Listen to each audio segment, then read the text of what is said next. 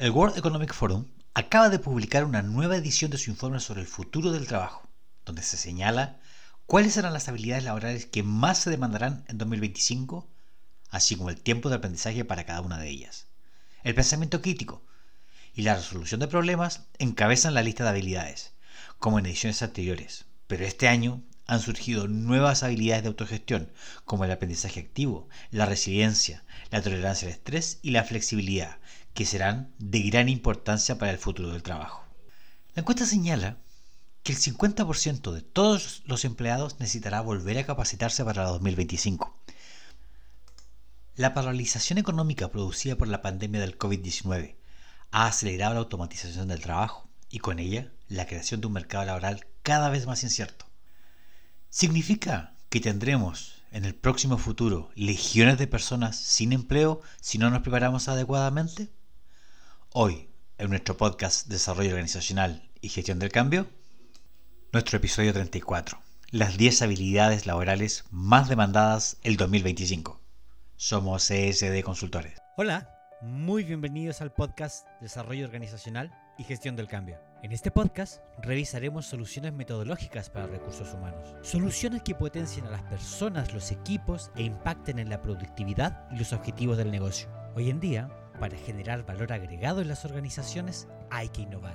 En este programa seleccionaremos los mejores modelos, metodologías y buenas prácticas de recursos humanos para ayudarte, para ayudarte a darle valor agregado a tu organización. Compartiremos contigo en cada capítulo un análisis detallado de los distintos modelos y metodologías. Y además te propondremos los pasos a seguir para integrar directamente en tu organización las estrategias y metodologías trabajadas. Queremos crecer contigo para poder apalancar una comunidad de aprendizaje.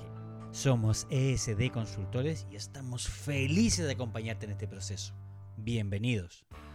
Hola amigos, ¿cómo están? Muchísimas, muchísimas gracias por acompañarnos, por compartir su tiempo con nosotros acá en nuestro podcast Desarrollo Organizacional y Gestión del Cambio. Un muy, muy fuerte abrazo a todos nuestros amigos que están acá en Chile, en Santiago, región del Valparaíso, Maule, Bio Bio, un gran abrazo en estos momentos.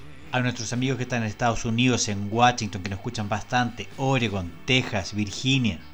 Por supuesto que un gran, gran abrazo a nuestros amigos de España, tanto en Madrid, Andalucía, Valencia, en Castilla y León, que nos están escuchando. Muchas gracias por sus sugerencias, muchísimas gracias por todas las consultas que nos están llegando. A todos nuestros amigos y clientes de Colombia, en Antioquía, que nos están escuchando con mucha fuerza, en Bogotá, en Cutiramarca. Muchísimas gracias por el apoyo, las consultas y la confianza para que podamos estar trabajando juntos. A todos nuestros amigos que nos escriben y nos contactan desde México, Italia, Irlanda, Perú, Nueva Zelanda, Argentina. Felicitaciones a nuestro amigo argentino. Y claro, a todos nuestros amigos cuando nos escuches, si quieres estar al tanto de nuestros nuevos podcasts, de nuestras nuevas publicaciones, haz clic en me gusta, síguenos en tu plataforma favorita comparte nuestro podcast con tus amigos y contactos. Eso en ese sentido nos va a dar un excelente feedback y motivación para seguir trabajando y preparándote cada capítulo. Yo quiero comentarles que hace poquito el Foro Económico Mundial acaba de publicar una nueva edición de su informe sobre el futuro del trabajo, donde señalan cuáles serán las habilidades laborales que más se demandarán en el 2025, así como el tiempo de aprendizaje para cada una de ellas. El pensamiento crítico, la resolución de problemas, siempre encabeza la lista de habilidades como en ediciones anteriores. Pero este año han surgido nuevas habilidades de autogestión que serán de gran importancia para el futuro del trabajo. Para esto nos acompaña nuestro queridísimo Diego Sebastián. Diego, ¿cómo estás tú? Hola Simón, ¿cómo estás? Un cordial saludo a todos nuestros podescuchas. Feliz de estar acá en un capítulo más compartiendo este tema bien interesante respecto de cuáles serán las habilidades para el 2025 según el World Economic Forum. Antes de comenzar con el podcast, yo quiero recordarle a todos nuestros amigos que nos ayuden, que nos ayuden a impulsar este proyecto que tenemos en ESD a través de compartir este podcast, de darles un like, de ponerle seguir, dependiendo qué es lo que te pide la, plataforma desde la cual nos, nos estás escuchando porque en la medida que vamos aumentando la audiencia, obviamente vamos generando energía para continuar con nuevos capítulos. Y en la misma línea, si nos quieren contactar, contacto por cualquier duda, comentario, si quieren hablar o, que investiguemos respecto de algún tema siempre vinculado a los recursos humanos, nosotros felices de la vida. En este contexto, en este 2020, donde estamos bajo pandemia, en Chile y en otros países hay procesos sociales bastante importantes, la mirada del Foro Económico Mundial nos permite tener información, tener datos para hacer una perspectiva y organizarnos en los próximos cinco años. Ocurre, Simón, que el World Economic Forum, como tú lo decías precedentemente, hace estudios prospectivos de distintos temas y uno de los estudios relevantes para nosotros es el estudio prospectivo respecto de cuáles serán las habilidades, las skills, las competencias que el mundo del trabajo requerirá para el 2025. Estamos hablando de cinco años más. Este es el tercer estudio que hace el World Economic Forum. Salió ahora en octubre, hace una o dos semanas atrás, eh, y por eso nos interesa comentarlo con todos nuestros amigos del podcast. ¿Qué es lo que ocurre? Que en términos bien generales, el World Economic Forum dice que el 50% de los empleados necesitarán volverse a formar para el año 2025 a medida que va aumentando la adopción de la tecnología. Según este mismo estudio, dice que el pensamiento crítico, la resolución de problemas, son los que encabezan la lista de habilidades que los empleadores, que las organizaciones deberán fomentar, deberán incentivar en los próximos cinco años. Evidentemente, el pensamiento crítico y la resolución de problemas también son habilidades que nosotros como personas tenemos que ir potenciando para poder justamente ser atractivos la organización o también para poder potenciar nuestros emprendimientos personales. También en la misma línea, el World Economic Forum habla de la autogestión, el aprendizaje activo, la capacidad de recuperación, la tolerancia al estrés y la flexibilidad, que son otras habilidades, si tú quieres, Simón, poco más emocionales, que te permiten, entre comillas, mantener la inteligencia emocional, la cabeza fría para poder gestionar. Quizás la capacidad de recuperación no se conoce tanto, es una competencia que tenemos que desarrollar o que hemos desarrollado para poder, una vez que yo he recibido alguna respuesta, algún estímulo emocionalmente conflictivo que me perturba, la capacidad de recuperación es cuánto me demoro yo en poder restabilizarme emocionalmente sin que eso que ha ocurrido me afecte nuevamente.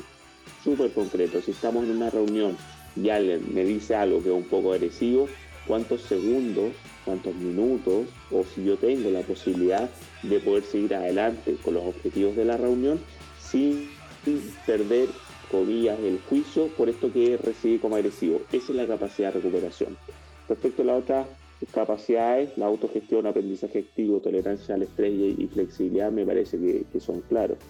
El tercer punto, Simón, que quería comentar también es que el World Economic Forum también habla que alrededor del 40% de los trabajadores van a requerir una nueva cualificación que durará al menos unos seis meses. Imagínate, 40% de los trabajadores, esto es ámbito global. La mitad de nosotros necesitará volver a capacitarse, dice el World Economic Forum, en los próximos cinco años a medida que esta comillas, doble perturbación, por un lado, de los impactos económicos, de los movimientos sociales y, segundo, de la creciente automatización y tecnologización que estamos viviendo como sociedad. Es un dato estratégico, es un dato estratégico ya que toda esta información, la misma interrupción de la tecnología que está transformando los empleos, que está definiendo la manera de producir y de relacionarse en un entorno laboral, también puede proporcionar la clave para crear estos nuevos empleos o ayudar y o ayudar a aprender nuevas habilidades. Y acá viene un punto estratégico que nosotros ya venimos trabajando en nuestro capítulo anterior y que lo proyectamos en nuestros siguientes podcasts que tiene que ver cómo para lograr de manera exitosa la adaptación y el éxito de las personas dentro de una organización o autogestionante o autogestionarse implica también el aprendizaje de nuevas habilidades. Pero el foro estima que para el 2025 85 millones de puestos de trabajo podrían ser desplazados por un cambio en la división del trabajo entre los humanos y las máquinas.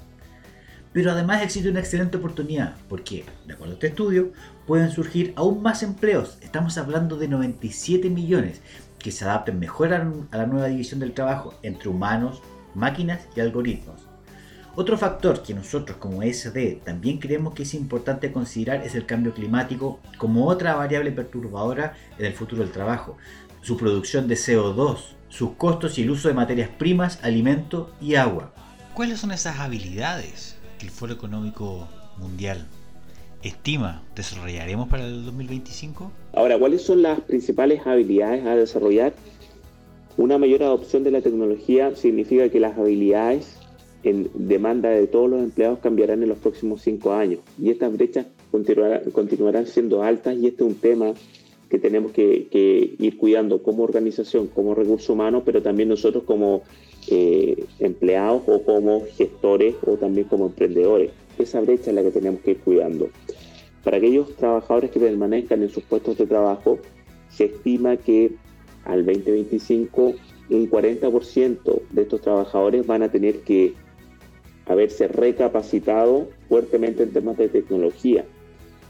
Y en paralelo, alrededor del 50% de los trabajadores que continúan en sus puestos de trabajo van a tener que haber tenido alguna capacitación menor, pero vinculada a tecnología. ¿Qué quiere decir esto? Que prácticamente uno de cada dos trabajadores tendrá capacitación de pequeña a capacitación muy intensiva en temas de tecnología para poder permanecer en su trabajo.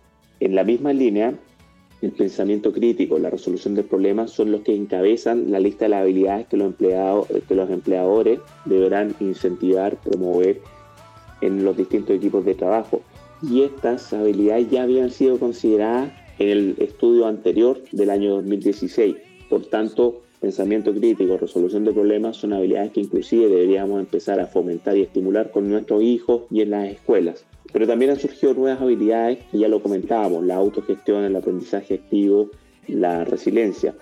¿Te parece, Diego, que nombremos cuáles son las 10 primeras habilidades de este estudio? A grosso modo, estas habilidades se dividen en cuatro grandes categorías. Primero, el pensamiento analítico y la innovación. Hoy día, en el contexto que estamos, que es absolutamente variable, que todas las cosas se van modificando a una gran velocidad, el pensamiento crítico y la innovación es una de esas habilidades. Muchas veces se confunde la creatividad, la innovación, con la capacidad de relacionada con el arte, pero la innovación y el pensamiento crítico tiene que ver con la capacidad, con la capacidad de poder resolver problemas, de estar frente a un ambiente restrictivo que te permita hacer un análisis y generar alternativas tangibles. La creatividad es un excelente motor para la innovación. Una segunda habilidad tiene que ver con el aprendizaje activo. Ya no podemos estar en un rol tradicional de un alumno esperando que la información te la entregue alguien que sepa. El poder buscar información de acuerdo a las necesidades que tenemos. El buscar estrategias de aprendizaje es otra habilidad que necesitamos. ¿Por qué? Porque la información. La información corre a tal velocidad que es necesario estar actualizándose de manera constante y autónoma. Y poder analizarlo, poder tener esa información nos permite poder resolver problemas mucho más complejos, que es una tercera habilidad. Para eso, para poder resolver problemas complejos, para tener un aprendizaje, un aprendizaje activo y buscar estrategias de aprendizaje, para lograr la innovación, tenemos que tener una capacidad de análisis y pensamiento crítico, es decir, mirar en perspectiva, poder analizar la información y generar todo, toda una serie de informaciones. Pero para eso, para ver más alternativas dentro de un pensamiento crítico y un análisis, la creatividad, la, la, originalidad y la iniciativa es una habilidad soporte. Ya siendo empleados, ya siendo independientes o estudiantes, o siendo emprendedores, la posibilidad de Ponerse en un mercado, ofrecer un producto o dentro de una misma organización te implica creatividad para resolver conflictos. Pero para eso, para poder mostrar las, las nuevas ideas, que son producto de un pensamiento crítico, que es una resolución de un problema, que se logró con un aprendizaje mucho más activo, implica tener una influencia social para mostrar el valor diferenciador de estas nuevas ideas. Y junto con eso, también está otra habilidad que es el uso de la tecnología. La tecnología hoy día nos permite tener información, monitorearla para poder diseñar estrategias. Sin embargo, eso también nos implica entrar a la siguiente habilidad, que es la capacidad de resiliencia. La resiliencia, en conceptos muy simples, tiene que ver con cómo los metales o, ciertos, eh, o ciertos materiales son capaces de adaptarse a un, a un, contexto distinto. Y entonces la resiliencia acá como habilidad implica la flexibilidad y tolerancia frente al estrés. Todas estas informaciones, toda esta resiliencia, toda esta capacidad del desarrollo de estas habilidades también va relacionado directamente con el razonamiento y la capacidad que tenemos de resolver los problemas. Estas 10 habilidades se pueden categorizar en cuatro grandes grupos. Uno, que es la resolución de problemas. Dos, que es la autogestión. Tres, que es el trabajar con personas. Y además el uso y el desarrollo de tecnología. Todo, todo esto nosotros lo vamos a dejar en nuestra página web para que ustedes puedan acceder a esta información a los links. Este año, los datos de LinkedIn y de la plataforma de aprendizaje en línea Coursera han permitido a este foro seguir con una granularidad sin precedentes. Los tipos de conocimiento especializado que se necesitan para los trabajos del mañana y que tienen demandas en múltiples profesiones emergentes. Entre estas habilidades transversales, vamos a, ir profundizando, están las habilidades especializadas en marketing de producto, marketing digital e interacción con el ordenador. La pregunta que viene a continuación es, ¿Cómo y cuánto tiempo se estima llevará esta recapacitación? ¿Cómo realmente los trabajadores, los emprendedores podrán utilizar estas herramientas y estos conocimientos para volver a reinsertarse laboralmente o dentro o productivamente? Este estudio, esta encuesta señala que los participantes de ella acerca del futuro de los empleos estiman que alrededor del 40% de los trabajadores requerirán una calificación de 6 o más de 6 requerirán una calificación de 6 meses o menos. Claro, en ese sentido, Simón, los participantes de, la encuesta que se, hizo en todo el mundo,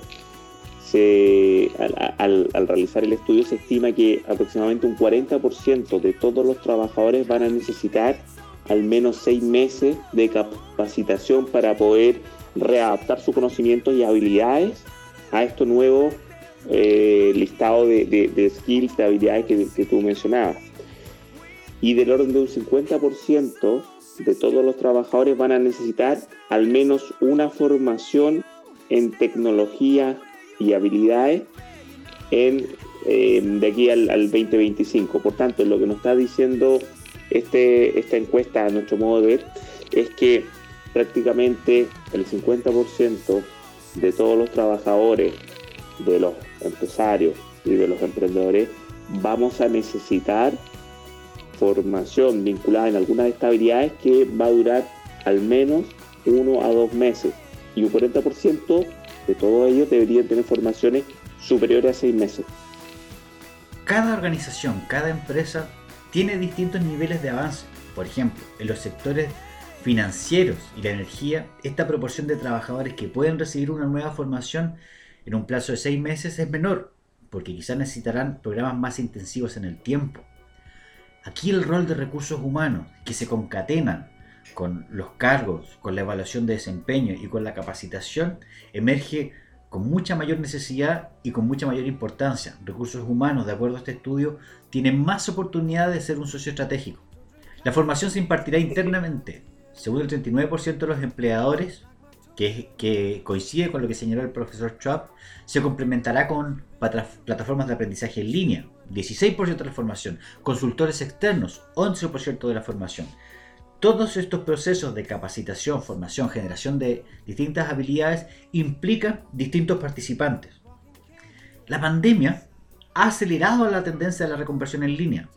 Entre abril y junio de este año 2020, Coursera vio cuadriplicarse el número de personas que buscaban oportunidades por sí mismas. Los empleadores que ofrecen oportunidades de aprendizaje en línea a sus trabajadores se quintuplicaron y se multiplicó por 9 la matrícula de los alumnos que acceden a recursos en línea a través de programas gubernamentales. Sí, no, yo no lo pondría este. ¿No? No. Ok, sigues tú entonces.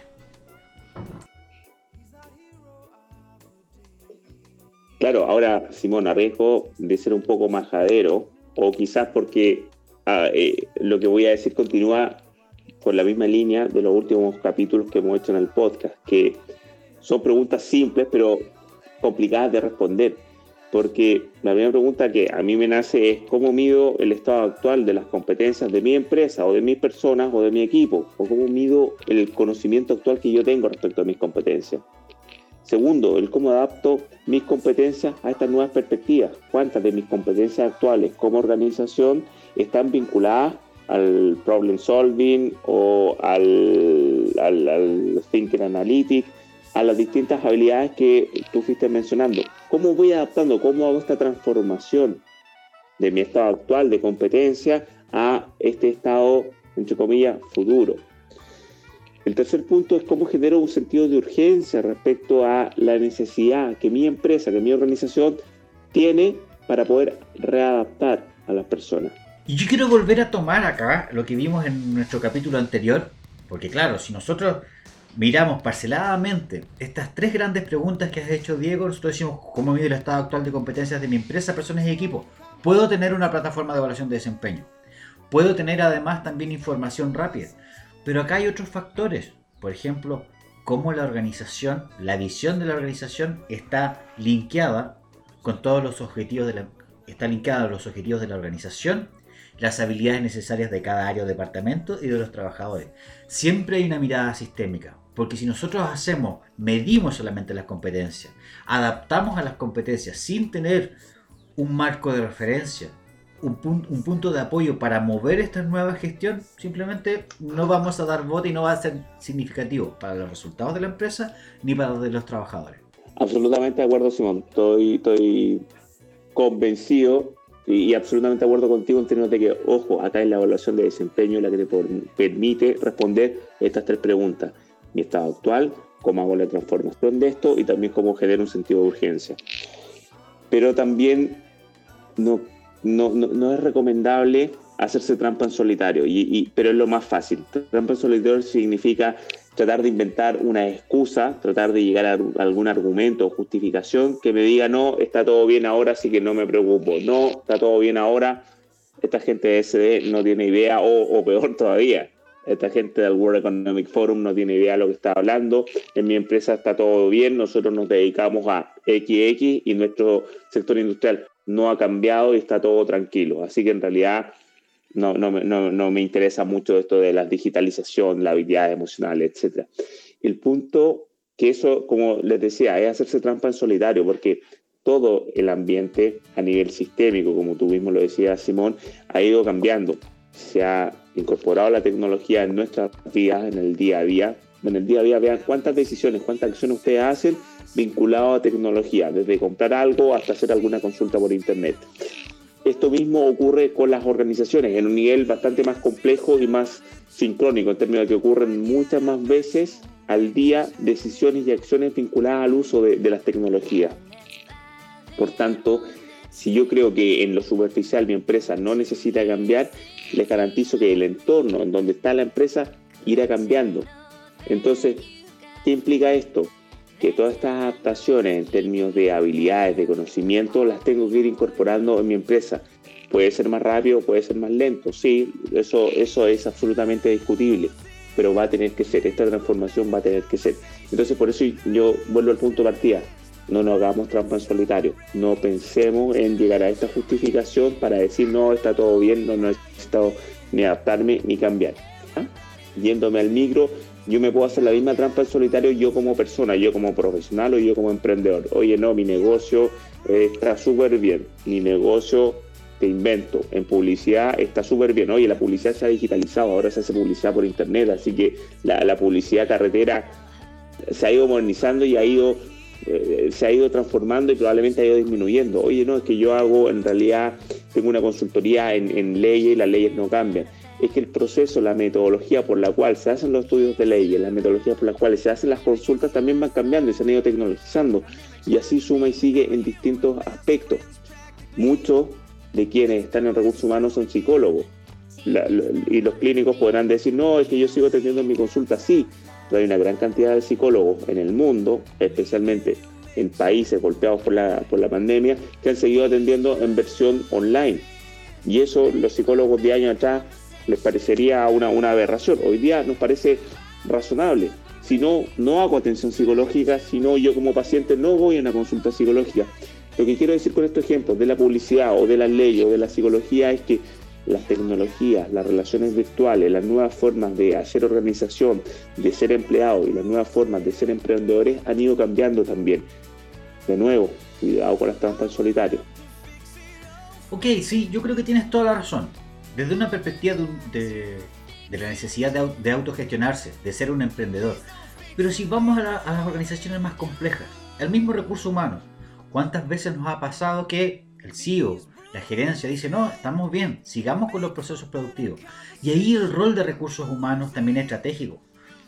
Recursos humanos puede utilizar estas mismas herramientas, es decir, oye, tengo una, un problema, puedo generar una, solución, tengo que lograr la adaptación, tengo las tecnologías, pero también yo como elemento de recursos humanos tengo que tener una, influencia social, un liderazgo para mostrar esta idea eh, creativa que vienen de la mano de un pensamiento crítico para resolver problemas complejos e implica también la resiliencia nuevamente para poder ofrecer estas alternativas a la organización, demostrar con los datos que esto puede generar un cambio, mayor impacto en el negocio y un valor agregado a la producción, a los trabajadores y a los resultados de la empresa. Si te sigo bien, Simón, implica que el recurso humano y los agentes de cambio de una organización tienen y deben formarse y entrenarse justamente en el desarrollo de estas habilidades para generar este sentido de urgencia en toda la organización. Es como, entre comillas, el perro mordiéndose la cola. Claro, en la misma línea, en, la misma línea de lo que estás comentando, Simón, acá se da una suerte de paradoja, entre comillas, el perro mordiéndose la cola.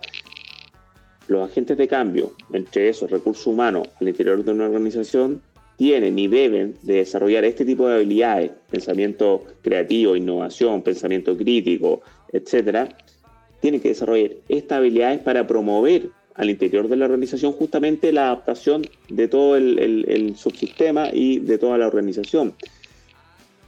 De nuevo, los temas vinculados al liderazgo, para poder potenciarlos, no es que se desarrollen solo, alguien tiene que estar facilitando, incentivando, promoviendo esto de nuevo, volvemos al rol de recursos humanos y del CEO como facilitadores y como, entre comillas, instigadores de este cambio o de esta adaptación. Pero sigamos además en esta mirada de que nos, desde recursos humanos, con la camiseta bien puesta, decimos, ya sí, perfecto, sí, en realidad tengo una nueva idea, estoy haciendo eh, esta idea que nos permite ser mucho más resiliente frente al entorno que es tan variable, eh, utilizamos tecnología, pero ahí ¿Cuántas veces hemos sido, eh, nos hemos pisado la, cola, como tú planteas bien, diciendo, oye, es que en realidad hacer todos estos análisis no implica tiempo. Y en realidad yo tengo que hacer remuneraciones, hacer los análisis, negociar con los sindicatos. Pero hoy día, como nuestra plataforma de RHWin, te permite el uso de la tecnología, monitorear el control para tomar decisiones de manera mucho más rápida, tanto a nivel de liderazgo, tanto a nivel de resiliencia y distintos factores que para la organización, para su crecimiento y para su, supervivencia te permiten tener mejor, mejores datos para tomar decisiones mucho más pertinentes. Claro, tenemos la información, tenemos este estudio, podemos conversar acerca de eso, pero ¿cómo lo implementamos?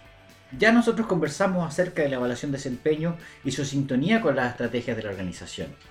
Pero cómo diseñamos además los procesos de aprendizaje, los procesos de gestión, cómo validamos las habilidades de los líderes para que generen además un pensamiento crítico, que es un reaprender, es una nueva forma mucho más compleja, lo que no significa que sea más difícil de resolver problemas para tener un valor diferenciador dentro de nuestra organización, dentro de nuestro rol, dentro del trabajo.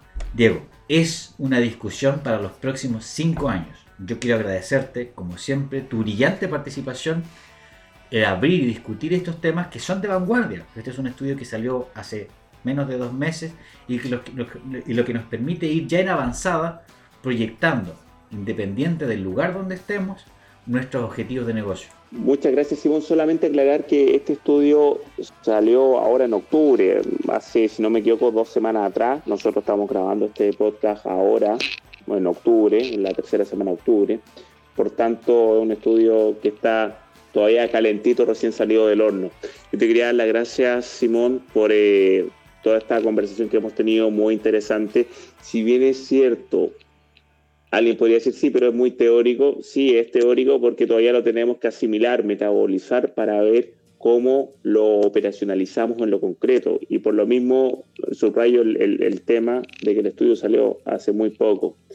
Aún así, Simón, cerrando eh, mi participación en, este capítulo, me queda dando vuelta el tema del liderazgo, de la resolución de problemas, de la innovación y de las tecnologías, de la adopción de las tecnologías como los desafíos y ver cómo nosotros podemos ir apoyando a todos nuestros amigos, eh, a todos nuestros equipos de recursos humanos y a nuestras organizaciones y clientes. Yo les quiero mandar un cordial saludo, recordar nuevamente, denle like, pónganle seguir, compartan este, este podcast para seguir haciéndolo crecer y potenciar nuestra comunidad de aprendizaje y recursos humanos. Muy buena semana a todos. Diego, como siempre, impecable. Muchísimas gracias amigos. No olviden seguir nuestro podcast, compartir con nuestros amigos. Nos pueden ver en su plataforma favorita o nuestra página web www.esd Consultores. Si quieres hacer consultas, si quieres contactarnos vía WhatsApp al más 56 99051 4787 o a nuestro correo contacto arroba esd.cl. Amigos, una muy muy buena semana. Chao, chao.